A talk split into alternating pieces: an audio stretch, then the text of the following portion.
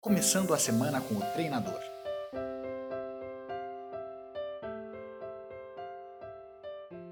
Tem muita gente que não gosta da dúvida. A dúvida ganhou uma má fama nesses últimos séculos como se fosse algo ruim. Eu acho que é porque a educação dos últimos séculos tem prezado cada vez mais as pessoas que têm certeza, as pessoas que sabem as respostas, que tiram notas altas na faculdade.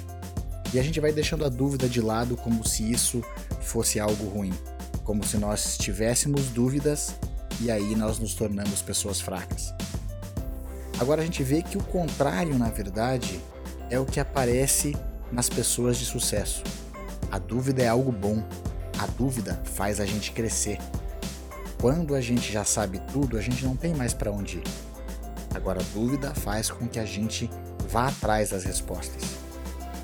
Mas às vezes falam, ué, mas não temos que ter certeza daquilo que a gente quer? Sim, daquilo que a gente quer e daquilo que é possível, nós podemos cultivar cada vez mais a certeza. Agora, para saber os caminhos, para poder se aperfeiçoar e para poder crescer, nós temos que ter dúvidas. As dúvidas fazem a gente ir para frente.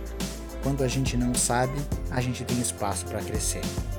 Vamos começar a semana então com algumas dúvidas importantes porque as perguntas boas trazem histórias fantásticas. Vamos para frente e boa semana.